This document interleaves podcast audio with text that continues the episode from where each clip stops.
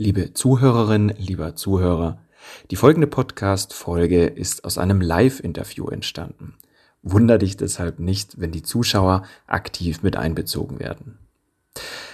Den Ton mit Bild findest du in YouTube unter dem Kanal der bewegten Rhetorik. Und jetzt viel Spaß beim Anhören dieser Folge. Ja, in diesem Live-Interview habe ich mir überlegt, dass ich am Anfang mit einem Zitat starte, weil es so wunderbar passt. Auf so manche Lust der Welt lernt man früh zu verzichten. Was uns bis zuletzt gefällt, sind Bilder und Geschichten. Vielleicht habt ihr es erkannt, es geht heute um Storytelling. Genau genommen geht es aber heute ganz besonders um ein bestimmtes Werkzeug aus dieser Erzählmethode, nämlich es geht um die Heldenreise. Und dazu habe ich heute einen Gast, nämlich die Julia Krebe, die uns näher bringen wird, was die Heldenreise ist, wie wir sie als Redner einsetzen und ob man auch aus ganz alltäglichen Situationen eine Heldenreise gestalten kann. So, und jetzt kommt die offizielle Anmoderation zu Julia Krebe. Julia war 15 Jahre Tourismusmanagerin, und äh, da kann ich mir vorstellen, dass das im Vertrieb, wo du, wo du auch warst, schon mal mega gut ist, wenn man Storytelling kann und dass du das deswegen auch so gut ähm, äh, ja jetzt äh, beruflich umsetzt. Heute ist sie Kommunikationstrainerin, nämlich Coach und Consultant zu Themen wie eben beispielsweise Storytelling, Präsentation, vielen anderen Kommunikationsthemen. Ich habe sie in einem Workshop zum Thema Storytelling kennengelernt. Ich war total begeistert von diesem Workshop und davon, was man dort an Wissen zu Storytelling und an Erfahrungen sammeln durfte. Ich habe ganz, ganz viel mitgenommen und ich freue mich sehr auf ein spannendes Interview heute mit dir. Herzlich willkommen, Julia.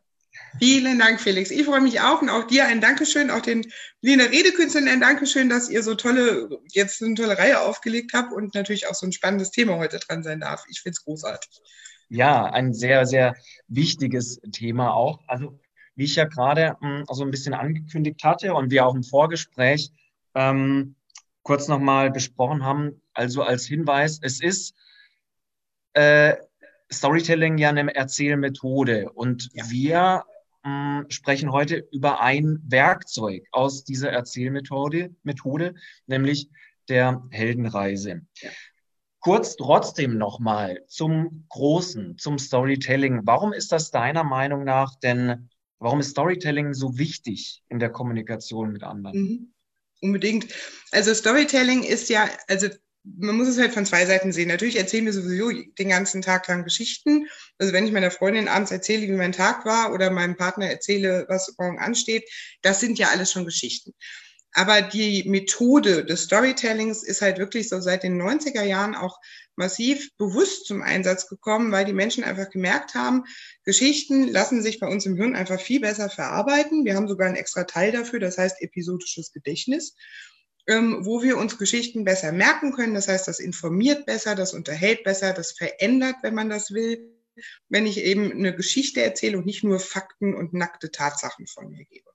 Deswegen ist Storytelling auch so groß zum Einsatz gekommen im Bereich, gerade bei Werbung natürlich in den letzten Jahrzehnten massiv, aber auch im Unterricht, weil man damit besser lernt, in der Therapiegeschichte, auch für Veränderungsarbeit, Persönlichkeitsentwicklung. Man kann es eigentlich nicht mehr wegdenken. Und umso schöner ist es, dass es aus diesem großen, großen, großen Werkzeugkasten für gutes Geschichten erzählen so viele Methoden gibt, weil da ist eben auch für jeden was dabei. Ja, ja. Mhm. Kannst du ein paar äh, Ziele und, und auch Botschaften von, von uh, Storytelling nennen? Ja, also so von den Zielen her wird Storytelling im Grunde immer dann eingesetzt. Also Unterhaltung ist ein ganz klares Thema. Natürlich, Geschichten sollen unterhalten, ähm, aber eben auch für den Wissenstransfer. Also Geschichten machen es viel leichter, auch Fakten überhaupt im Kopf klarzukriegen und zu sortieren und einzuordnen. Und aber ähm, natürlich auch für Veränderungsarbeit. Also ich glaube, jeder hat schon mal die Geschichte von irgendjemandem gehört, dem was Schlimmes passiert ist. So die Moral von der Geschichte. Und mhm. um emotionale Bindungen aufzubauen. Also wenn wir über Geschichten uns mit Menschen verbinden, trifft es halt auch ganz schnell mitten ins Herz. Und das sind so die klassischen Ziele für Geschichten und die Botschaften, die da drin stecken, die haben eben auch immer so einen Teil von lern was draus ähm, als Kern. Und da kann man im Grunde, so wenn man sich die Geschichten mal anguckt, die erzählt werden im Story, in der Methode Storytelling, so drei Gruppen ausmachen. Und eine Gruppe ist, es gibt Geschichten über Herausforderungen. Das sind so die klassischen im Filmbereich, so klassische Filme wie James Bond und MacGyver. Also da löst jemand Probleme und Herausforderungen auf kreativste Art. Eine andere ähm, äh, Kategorie ist eben der Kampf gegen übermächtige Gegner. Den finden wir auch ganz oft im Kern von Geschichten wieder als Botschaft. Ähm, so David gegen Goliath oder Harry Potter oder Herr der Ringe. Da gibt es übermächtige Gegner, die im Grunde nicht zu besiegen sind und trotzdem klappt es irgendwie. Also auch da steckt die Botschaft drin, dass es eben geht. Und so eine dritte große Kategorie im Storytelling, was Botschaften angeht, das ist die um Veränderung über Grenzen. Da geht es um emotionale Beziehungen. Das heißt, irgendeine Grenze zwischen Menschen wird über Liebe, Freundschaft aufgelöst. Da gehören so Filme dazu wie Pretty Woman, Prostituierte trifft Geschäftsmann. Oder ähm, Titanic, Rose und, und Jack, die eigentlich von der Klasse her gar nicht zusammenpassen. Das heißt, auch in den Geschichten steckt immer eine Botschaft drinne, dass eben ähm, eine, eine Veränderung möglich ist. Und darum geht es ganz, ganz auch in Geschichten und auch früher schon, also vor, vor vielen, vielen Jahrhunderten, als eben Schamanen eben auch Geschichten erzählten, um ihrem Volk irgendwelche neuen Ideen oder sowas mitzugeben und zu, anzubieten. Ja, ja, Geschichten vermitteln Botschaften. Sie machen das Ganze greifbar und ja. ein Werkzeug daraus, die ähm, Heldenreise. Ähm, da kommen wir jetzt so ein bisschen dazu. Erzähl uns doch mal so grob äh, bitte, warum die Heldenreise denn überhaupt so ein, du hast es vorher, magisches Instrument ist, was an der Heldenreise so besonders ist. Ach, ich liebe die Struktur. Also die Heldenreise ist nicht erfunden worden oder so als Struktur für Geschichten, sondern entdeckt. Und zwar hat ähm, ein Mythenforscher namens Joseph Campbell herausgefunden, dass diese ganzen alten Mythen und Legenden der Welt alle die gleiche Struktur im Grunde haben und hat die mal zusammengeschrieben. Und das ist eine Struktur, wir kommen da ja auch noch ein bisschen drauf, was da alles drin steckt, die ähm, uns quasi in so ein genetisches Herz trifft. Also die kennen wir, die verstehen wir, jeder kann damit was anfangen, wenn ein Held sich auf die Reise begibt und diese Stationen durchläuft. Und ähm, die ist quasi in unserem in unserer DNA irgendwie verankert. Das ist ein bisschen so wie Tupperpartys, die kennt auch jeder. Also wir können da sofort was mit anfangen. Und das Besondere an der Heldenreise ist, wenn ich als Redner eine Geschichte oder ein, eine Information ähm, oder ein Wissen irgendwie aufbauen will mit der groß, größtmöglichen Wirkungswahrscheinlichkeit, ist die Heldenreise-Struktur ähm, einfach so eine Art Blaupause. Also näher dran an die Erfolgsgarantie kann ich im Grunde mit fast keiner anderen Methode kommen. Ja, ja. Gibt es dann Alternativen zur Heldenreise, bevor wir da richtig, richtig einsteigen gleich? Massen. Also das ist das Tolle, dass gerade wenn ich eine Geschichte erzählen will, dass ich mir aus wirklich ganz vielen Methoden raussuchen kann, was für mich gut passt. Die Heldenreise, muss man auch sagen, kann zu den komplexesten führen, weil sie einfach viel umfasst und viel drinne steckt. So im Vergleich vielleicht mal eine super einfache Variante, um einer Geschichte Struktur zu geben. Das ist so ein Dreierschema, nennt sich das. Das heißt, ich habe drei Stufen, es gibt irgendein Problem, was ich beschreibe, dann dramatisiere ich das Problem und dann biete ich eine Lösung an. Das ist mhm. klassische Geschichtenerzählerei in der Werbung, macht aber in den meisten Fällen wenig Veränderung im Nachgang, hat wenig Nachhaltigkeit, aber bietet natürlich genauso eine wunderbare Geschichte die, je nachdem, wo ich halt auch meine Geschichte einsetzen will. Also es ist natürlich wahnsinnig schwer, auf Twitter eine Heldenreise zu formulieren ja, ähm, oder wenn ich nur zwölf Sätze zur Verfügung habe. Dann macht es manchmal Sinn, eine Methode zu wählen, die ähm, abgespeckt was hergibt. Aber wenn ich es darstellen kann, sowohl zeitlich als auch inhaltlich, als auch von der Plattform oder Zielgruppe bezogen, würde ich sagen, es lohnt sich immer der Blick auf die Heldenreise einfach weil die ähm, sehr viel mehr auf emotionaler Ebene wirken kann. Ja, ja. ja. Und diese Wirkung, äh, die ist ja äh, einmal ganz wichtig für uns als Redner, auch wichtig und ich glaube sehr oft benutzt in, in Filmen. Ja klar, du hast ja vorher einige davon genannt. Genau. Wenn man jetzt die Station, die du gleich erklärst als Vorwarnung, äh, wenn man die kennt, ist dann jeder Film langweilig. Das wäre furchtbar, oder? Nein, Gott sei Dank nicht. Also es, äh, ich sag mal so, als ich angefangen habe, äh, vor ein paar Jahren mich wirklich massiv auch damit zu beschäftigen, mit dieser Struktur der Heldenreise, ich muss ehrlich gestehen, ein paar Filme wurden ein bisschen entmystifiziert, weil man doch mit so einem analytischeren Blick und nicht mit dem, man fiebert mit Blick nur dabei sitzt. Aber man lernt so viel draus. Also wenn man mitkriegt, dass es Filme gibt, die trotz Heldenreise auch einfach langweilig sind, das geht auch. Also ein paar vergeigen es trotzdem, mhm. keine, keine 100% Garantie. Aber wenn ich eben mitbekomme, wie gut Filme aufgrund der Heldenreise erst wirken oder funktionieren, das ist einfach wunderschön, wenn man das mitkriegt. Und nein, ein Film verliert in der Regel dadurch nicht. Okay, also da, dann, dann würden wir jetzt kommen, nämlich zu den einzelnen Stationen. Du hast es ja schon ein bisschen angeteasert. So eine Heldenreise, wo beginnt die denn? Wo, welche Stationen gibt es? Genau. Also die Heldenreise, wenn man die ähm, nachliest, es gibt großartige Bücher dazu, davon mal abgesehen, ähm, werden in so einer Reise, kannst du, die der kannst Held... du da gerade, gerade zwei Beispiele nennen? Weißt ja, also unbedingt. Es gibt, ähm, es, also drei würde ich gerne nennen. Es gibt einmal ja. das Urbuch quasi von Joseph Campbell, der Heldenmythos. Das ist so das quasi die Bibel der Heldenreise, auch sehr komplex. Es gibt ein wunderbares Buch von Christoph Vogler, der ist ähm, Drehbuchschreiber bei Disney. Der hat das Thema der Heldenreise entdeckt bei Campbell und das ist bei Disney eingeschlagen wie eine Bombe. Daraufhin gab es extrem viele sehr, sehr erfolgreiche Filme. Und es gibt ein Buch von Joachim Herrmann über die Heldenreise, was auf Deutsch geschrieben ist, ein Schinken und super cool, wirklich, wenn man sich damit beschäftigen will. Also das wären so meine drei ja. Grundquellen, die einfach viel, viel bieten, auch als Inspiration aus verschiedenen Blickwinkeln. Sehr und cool. je nachdem. Kommentare nachher runter. Genau, oder ich poste sonst ja auch nochmal die Links zu, aber ja. also Campbell, Hamann und ähm, Vogler, das sind so die drei, wo ich sage, hm, ohne die geht's quasi eigentlich nicht, wenn man sich damit beschäftigt. So, und je nachdem, wo ich da schaue, bieten die für die Reise des Helden in der Geschichte ähm, zwischen 12 und 18 Stationen an. Das heißt, man kann da wirklich ins Detail gehen. Das mache ich heute nicht, weil das einfach auch viel zu viel wird. Ähm, aber ich glaube, wenn ich so rückblickend so auf meine Workshops und Seminare mal drauf gucke, die meisten sind wirklich überrascht, wie gut man eben auch mit der Heldenreise klein arbeiten kann. Mhm. Das muss nicht das monumentale Epos werden, wie Star Wars oder Herr der Ringe, sondern das geht eben auch im kleinen zehnminütigen Vortrag. Ja, das kann ich und bestätigen. genau, ne? aus eigener Erfahrung. Ja. Und ähm, da bin ich so ein bisschen dran, auch zu erklären, auch gerade eben mit, mit Menschen, mit denen ich arbeite, dass das nichts ist, wofür man Drehbuchautor sein muss. Überhaupt nicht. Und diese Stationen, die der Held verläuft, die brauchen einfach nur eine gewisse Reihenfolge. Und es gibt so ein paar Knackpunkte, auf die man achten sollte beim Erzählen, damit eben die Wirkung gewahrt bleibt. Also ich würde es mal, wenn wir uns vorstellen, die Heldenreise fängt irgendwo an und hört irgendwo auf, also macht quasi einen Kreis, dann könnte man den Kreis jetzt vierteln.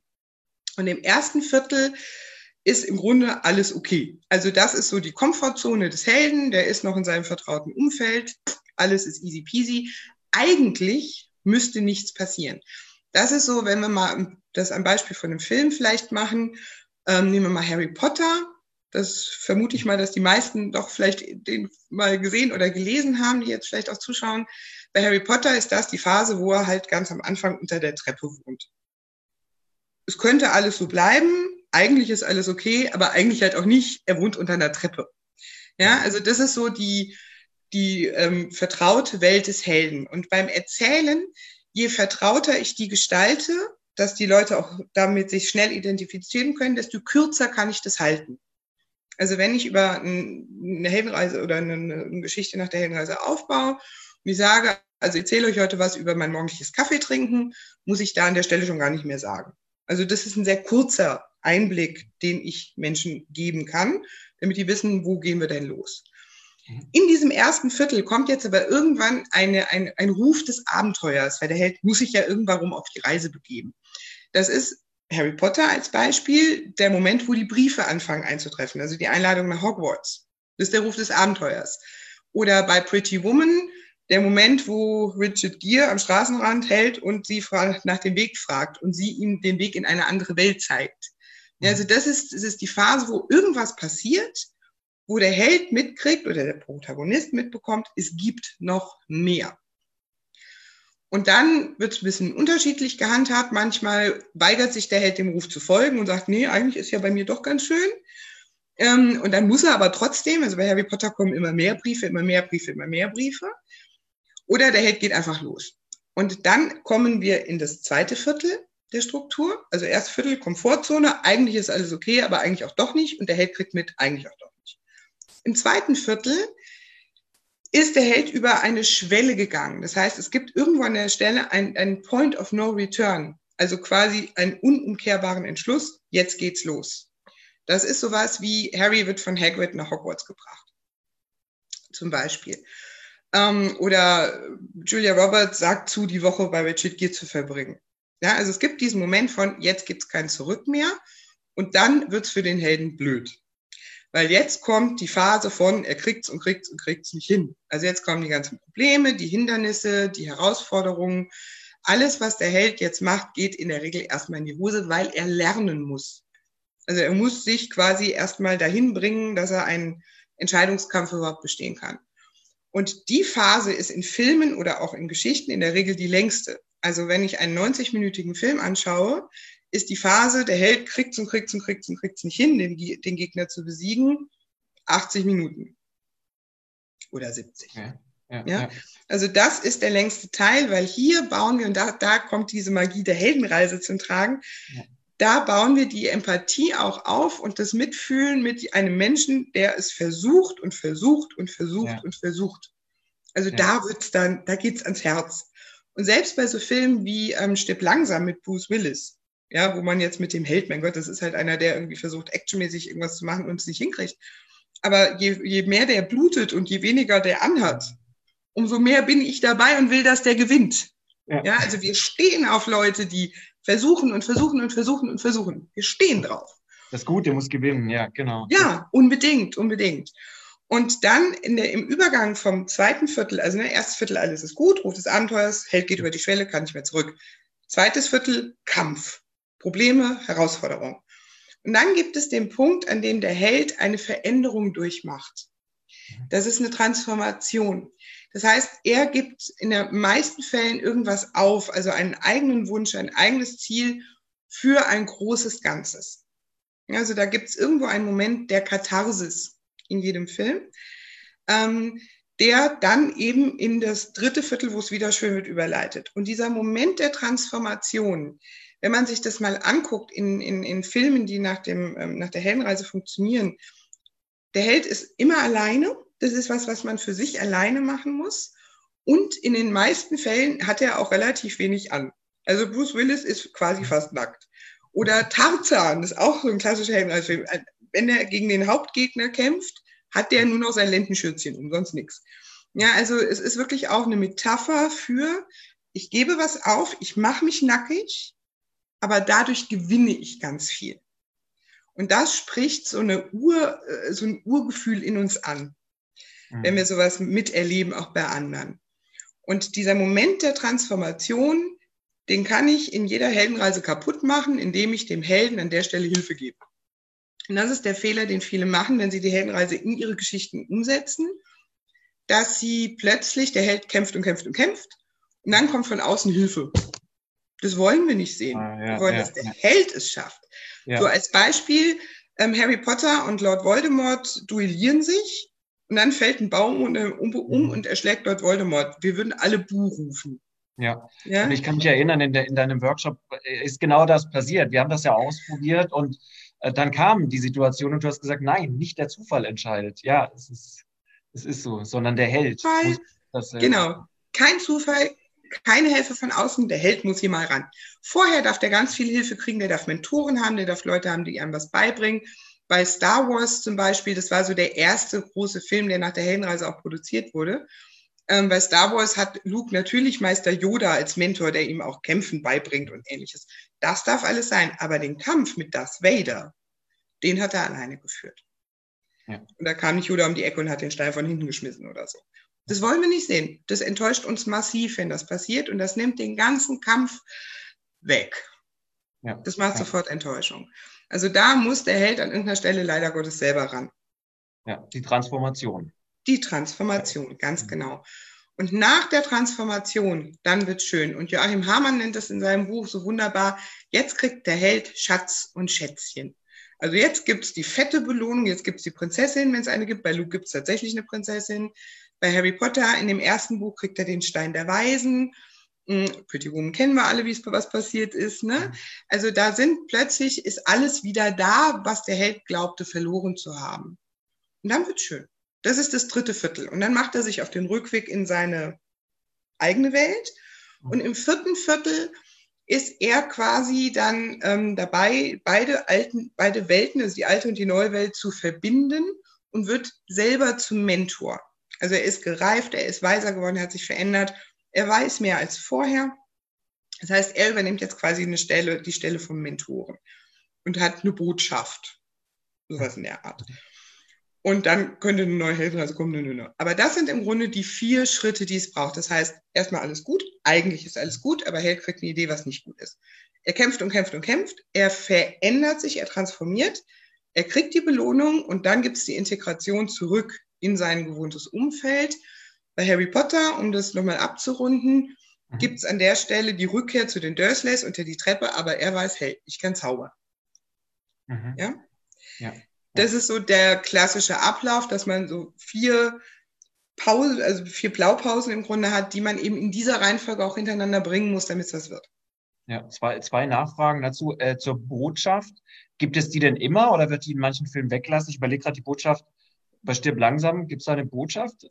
Ja Gott, also da ist jetzt halt wieder, da würde ich gerne mal drauf zurückkommen, was ich, was ja. ich vorhin sagte. Ne? Also es gibt im Grunde so diese drei Kernbotschaften. Einmal die der Kreativität, James Bond, MacGyver, Stück langsam. Das ist so die Botschaft, wenn du kreativ bist und an dich glaubst, kannst du alles schaffen, selbst blutend und halb nackt. Mhm. Ja? ja? Wenn jetzt, oder nehmen wir mal den Film Titanic, da ist die Botschaft ganz klar, er gibt sich auf, damit sie leben kann. Das ist natürlich eine Verbindung über Grenzen und so weiter. Wenn Titanic ein James Bond-Film, also die Botschaft Kreativität gewesen wäre, dann hätte James Bond versucht, unter allen Mitteln das Verhindern der Titanic zu verhindern. Ganz andere Story, ganz andere Botschaft. Ja. ja? Also jeder Film hat eine Botschaft. Es ist halt nur die Frage, ähm, wie ist die gestrickt? Und wie gesagt, da kann man halt gucken, ist es Kreativität, ist es Kampf gegen was Übermächtiges oder ist es diese emotionale Verbindung, die man erreichen kann? Das ist ja. natürlich bei jedem Film unterschiedlich und manchmal haben Filme auch alles. Das kann ja. auch sein. Und ganz wichtig fand ich auch, du hast ja vorher gesagt, also 80 Prozent, glaube ich, hast du gesagt, der Zeit beschäftigt sich mit dem, mit, dem äh, mit der Herausforderung, genau, mit dem, mit dem Kampf. Das heißt, logischerweise, die anderen Phasen fallen dementsprechend mehr oder weniger kurz aus. Genau. Ähm, ja, ähm, ich überlege gerade, wie, wie, wie wir es machen. Ja, lass uns doch vielleicht gleich jetzt mal ein Beispiel, weil darauf sind sicher alle gespannt, mit einer Alltagssituation machen. Welche Heldenreise um Gottes Willen haben wir denn, jetzt wo du so viele Beispiele aus Filmen gebracht hast, weil das ist ja das, wo wir mit auf die Bühne wollen, wo wir jetzt wissen, okay, wir, wir können es, ähm, es gibt eine Struktur, wir können eine Botschaft anrichten, aber wie sieht die Reise aus? Wo ist der Held? Wo ist der Held? Genau. Held? Also grundsätzlich jeder ist sowieso ein Held. Ähm, manchmal ist es schon ganz schön, sich so seinen Lebensweg mal anzuschauen und festzustellen, uch, ja, da war ich mal, da war ich auf meiner Heldenreise. Manchmal ist es auch ganz cool zu gucken, wo bin ich denn gerade bei einem aktuellen Problem, weil daraus kann man natürlich auch eine Geschichte machen, logischerweise. Ja. Ähm, wenn ich jetzt aber ganz profan eine Alltagsgeschichte zu einer Heldenreise aufpimpen will, ja. Dann ist schon klar, dass das nicht alles im echten Leben passiert sein muss, sondern ich kann mir eine Geschichte auch strukturieren und mir ein bisschen dazu suchen, was halt irgendwie passt. Nehmen wir mal an, Alltagssituationen, man steht morgens auf und frühstückt. Alltagssituation. Nicht weiter dramatisch, hat jeder mal irgendwie normale, gewohnte Welt, brauche ich auch nicht groß was zu erklären, kann sich jeder mit identifizieren. Jetzt ist es sinnvoll, wenn ich so eine Geschichte nach der Struktur aufbaue, mir vorher schon mal kurz zu überlegen, welche Botschaft will ich denn geben, weil das natürlich den Kampf meines Heldens beeinflussen wird. Und wenn ich jetzt sagen will, okay, ich möchte eine Geschichte erzählen über Kreativität, das ist meine Kernbotschaft, Kreativität. Dann stelle ich jetzt fest, es ist Sonntagmorgen, ich will frühstücken, ich habe keinen Kaffee mehr. Dramatisch, Ruf des Abenteuers, ich will Kaffee. Okay? Und jetzt gibt es die Schwelle des, des äh, nicht mehr zurückgehen Könnens, In dem Moment, wo ich sage, ich verlasse jetzt meine Wohnung und versuche Kaffee zu organisieren. Jetzt sind aber alle Geschäfte zu. Der Held kriegt's und kriegt's nicht hin. Also Geschäfte sind alle zu. Bei meinen Nachbarn ist keiner da. Ich werde langsam völlig unterzuckert und de-entkoffeiniert. Ich werde langsam auch echt schlecht drauf.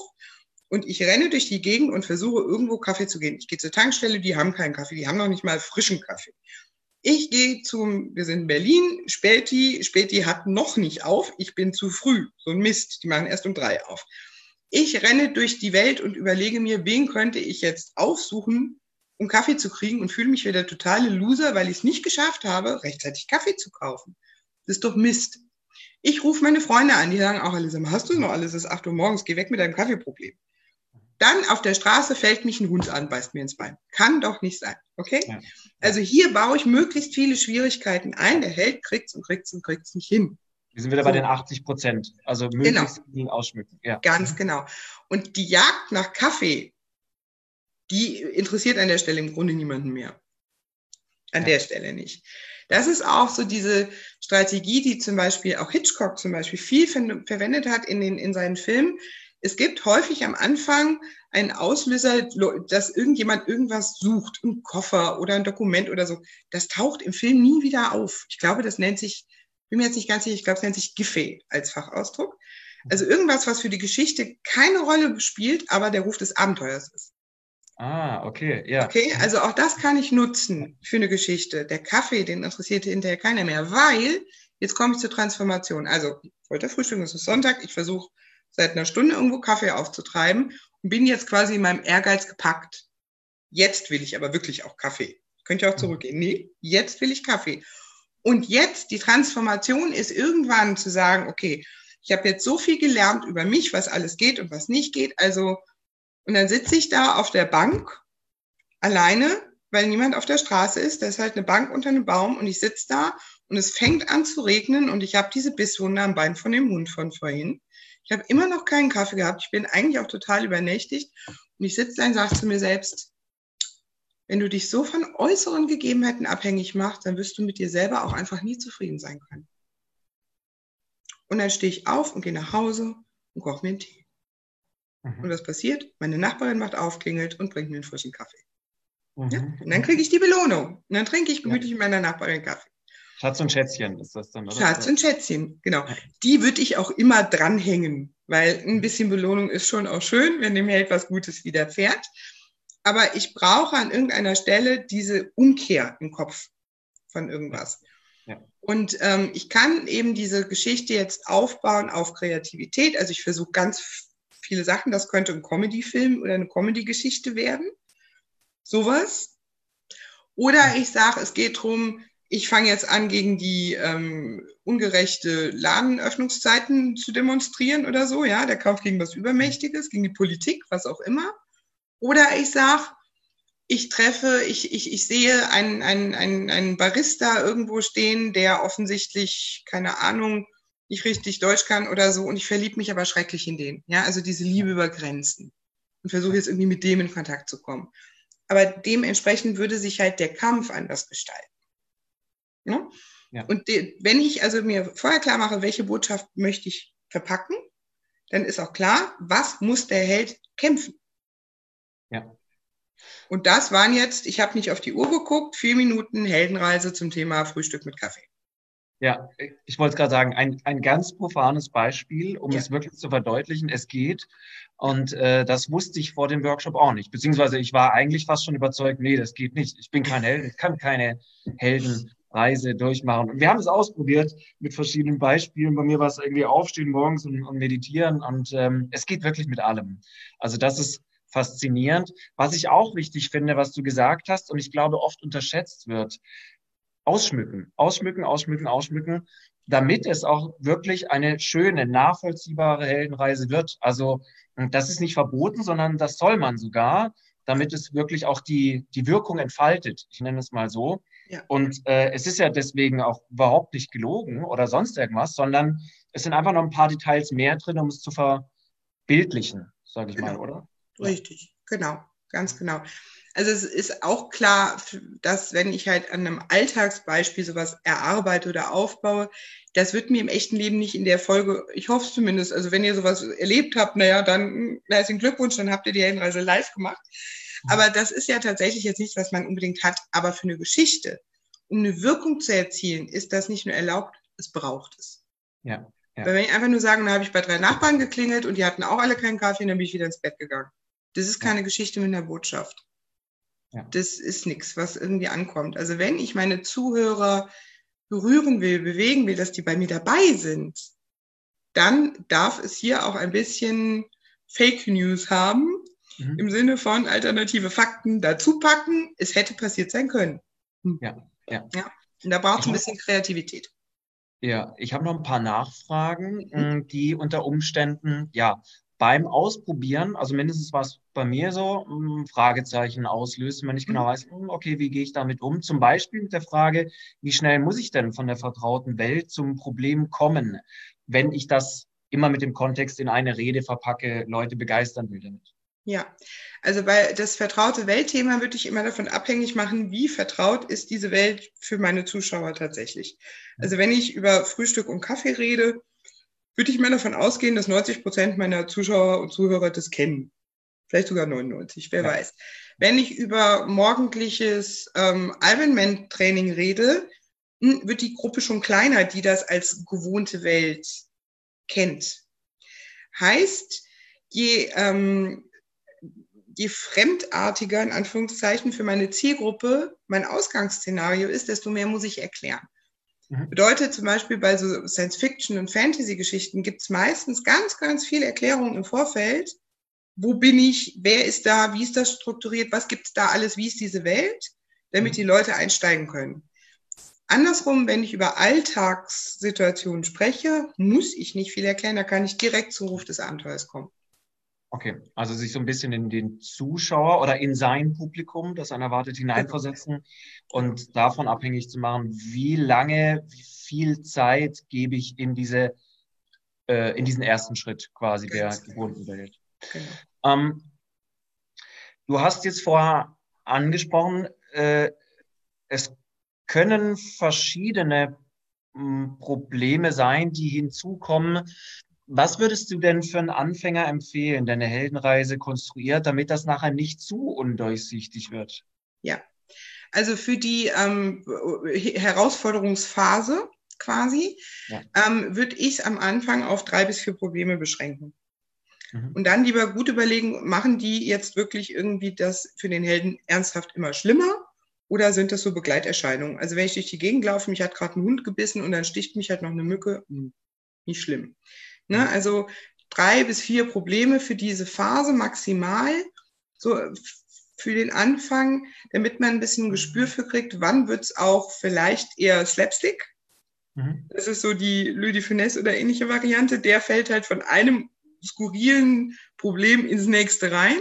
Ja. Das hat auch seinen Charme, aber ist halt ein anderes, ähm, andere, äh, anderes Genre ähm, drei bis vier Sachen, die gerne das Problem schlimmer machen. Ja, okay. Ist alles gut.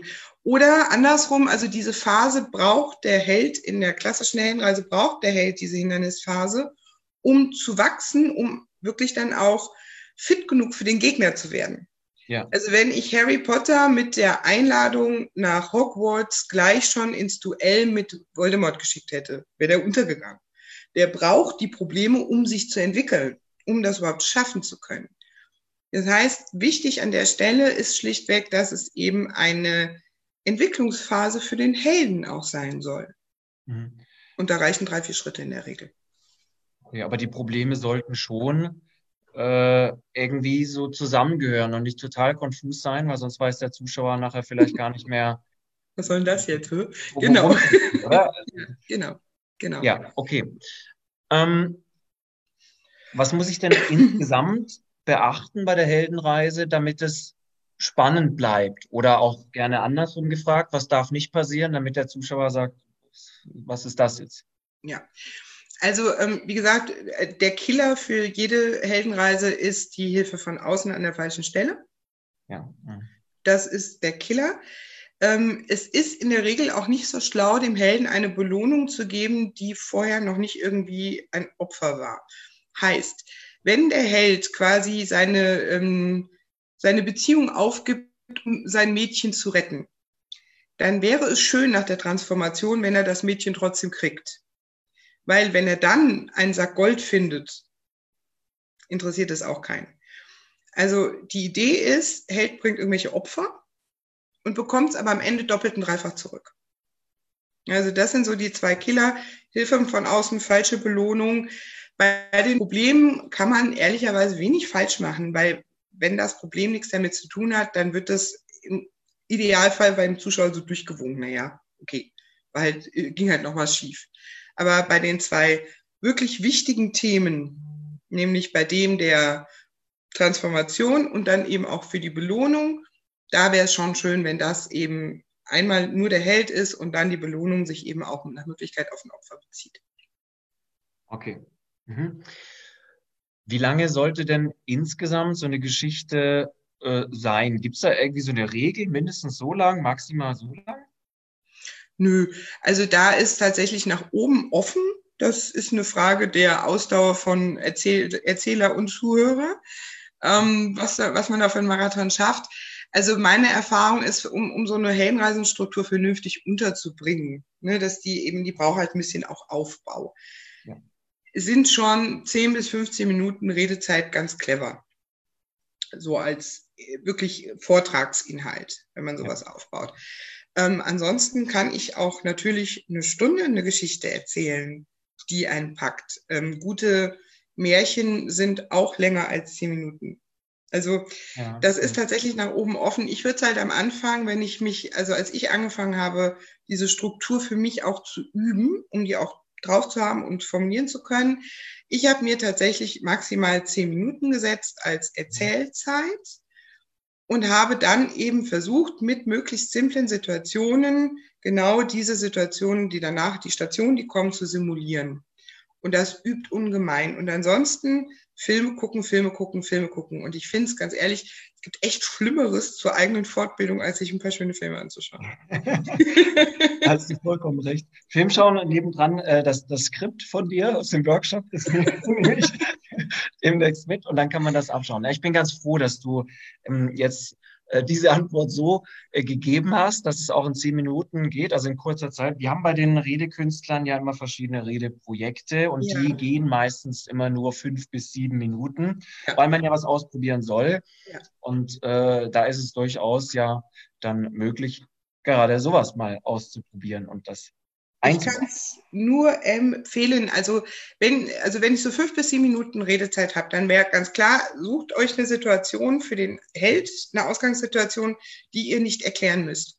Also fangt nicht an mit auf dem Planeten lila Seide lebte Käferchen und so. Ne? Also mhm. nehmt irgendwas Simples, was man kennt. Gewohnheit, Alltag.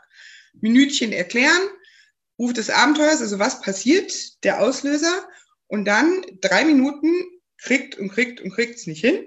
Eine Minute Transformation, eine Minute Belohnung, fertig. Ja, oh, mega. Das war jetzt nochmal die Anleitung direkt für die Berliner Redekünstler. Können wir so umsetzen? Werden wir so umsetzen? Mm. Es ist der Hammer, wie schnell die, die Zeit verging. Es ist so spannend. Wahnsinn. Es ist eine, ja. äh, eine unglaublich ähm, spannende Materie insgesamt. Wir haben ein Werkzeug davon angeschaut aus dem Storytelling, nämlich die Heldenreise. Das war unser Thema heute. Ich schaue gerade mal, ob noch äh, da eine, eine Frage kam. Bis jetzt sehe ich aber keine. Julia, du hast das so gut erklärt, dass jeder weiß, jetzt, was zu tun ist. Und los geht's. Ja, und was möglich ist. Ja. Ähm, es brennt mir ja wirklich noch, noch ein, ein Thema wirklich auf dem, auf dem Herzen, das wir aber nicht mehr heute ansprechen können. Es sind die Erzähltechniken, die wir auch in diesem Workshop bei dir hatten, nämlich die Heldenreise zu schreiben, eine Rede zu formulieren und das dann aber auch so rüberzubringen, dass es vom Geschriebenen wirklich auch in die Praxis so umsetzbar ist, dass der Zuschauer nachher denkt, wow, ja, das war wirklich eine tolle Heldenreise. Ich habe schon im Vorgespräch gesagt, vielleicht gewinne ich dich da nochmal für, für ein Interview. Herzlich gerne, herzlich gerne, na klar. Weil das ist ein, das ist ein Thema für sich. Ja. Für jetzt und für die nächste Rede haben wir erstmal, glaube ich, mega viel Input bekommen. Vielen, vielen Dank, Julia, an dich. Ich danke. Ähm, ich habe in die Beschreibung den äh, Link äh, zu deiner Website reingeschaut, äh, rein, rein ähm, notiert, kein Wort dazu ein, hinterlegt, so das will ich sagen, ähm, wo sich immer, jeder nochmal so ein bisschen ja, äh, ähm, mit, mit dir dann auch in Verbindung setzen kann oder Workshops, die du da auch in, in Terminen hinterlegt hast, besuchen kann. Genau. Sofern sie hoffentlich bald wieder stattfinden. Na, ich bin jetzt tatsächlich umgestiegen auf Online, damit das einfach ein bisschen ja. noch stattfinden kann. Aber natürlich gibt es auch hoffentlich irgendwann wieder Präsenzsachen. Das wird toll. Hm. Ja, das hoffen wir alle. Ja. ja. Und ähm, ja, wie gesagt, vielen Dank. Die letzten Worte gehören wie immer dem Interviewgast. Das heißt, dir, Julia, was möchtest du uns gerne mh, hm, noch mitgeben als Redner? Für als Redner? Redner werdet mehr wieder zu Kindern. Also ich erlebe es immer wieder, dass Kinder Geschichten erzählen, wie man sie sich schöner nicht ausdenken kann. Und die kindliche Fantasie selber bei sich in seiner eigenen Rede zuzulassen, ist das größte Geschenk, was ihr euch und den Zuhörern machen könnt. Wow, super. Ich danke dir. Liebe Zuschauer, schaut gerne wieder rein beim nächsten Mal und bis dahin. Danke. Ich danke. Ciao. Tschüss.